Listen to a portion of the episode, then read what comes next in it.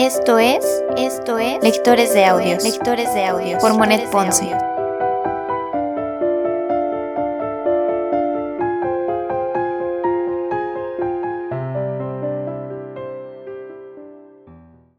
Primera temporada, primera temporada, Cartas ateo, Cartas ateo de Vincent Van Gogh, de Vincent Van Gogh.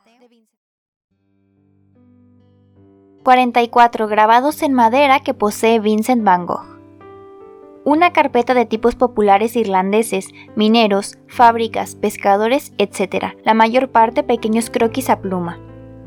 Una carpeta con paisajes y animales, Bodmer, Giacomelli, Lancon y además determinados paisajes. Una carpeta con trabajos de campo de Millet, después Breton, Fegin Perrin y hojas inglesas de Herkomer, Bouchton, Clausen, etc.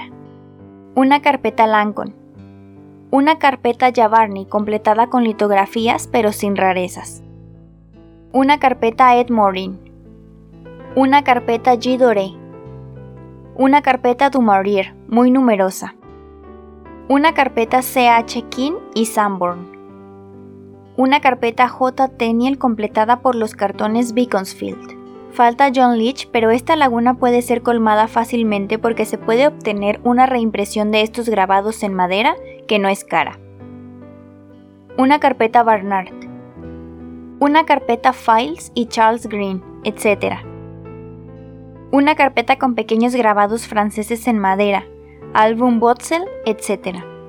Una carpeta con escenas a bordo de navíos ingleses y croquis militares una carpeta con cabezas del pueblo de Herkomer, completada con dibujos de otros artistas y con retratos.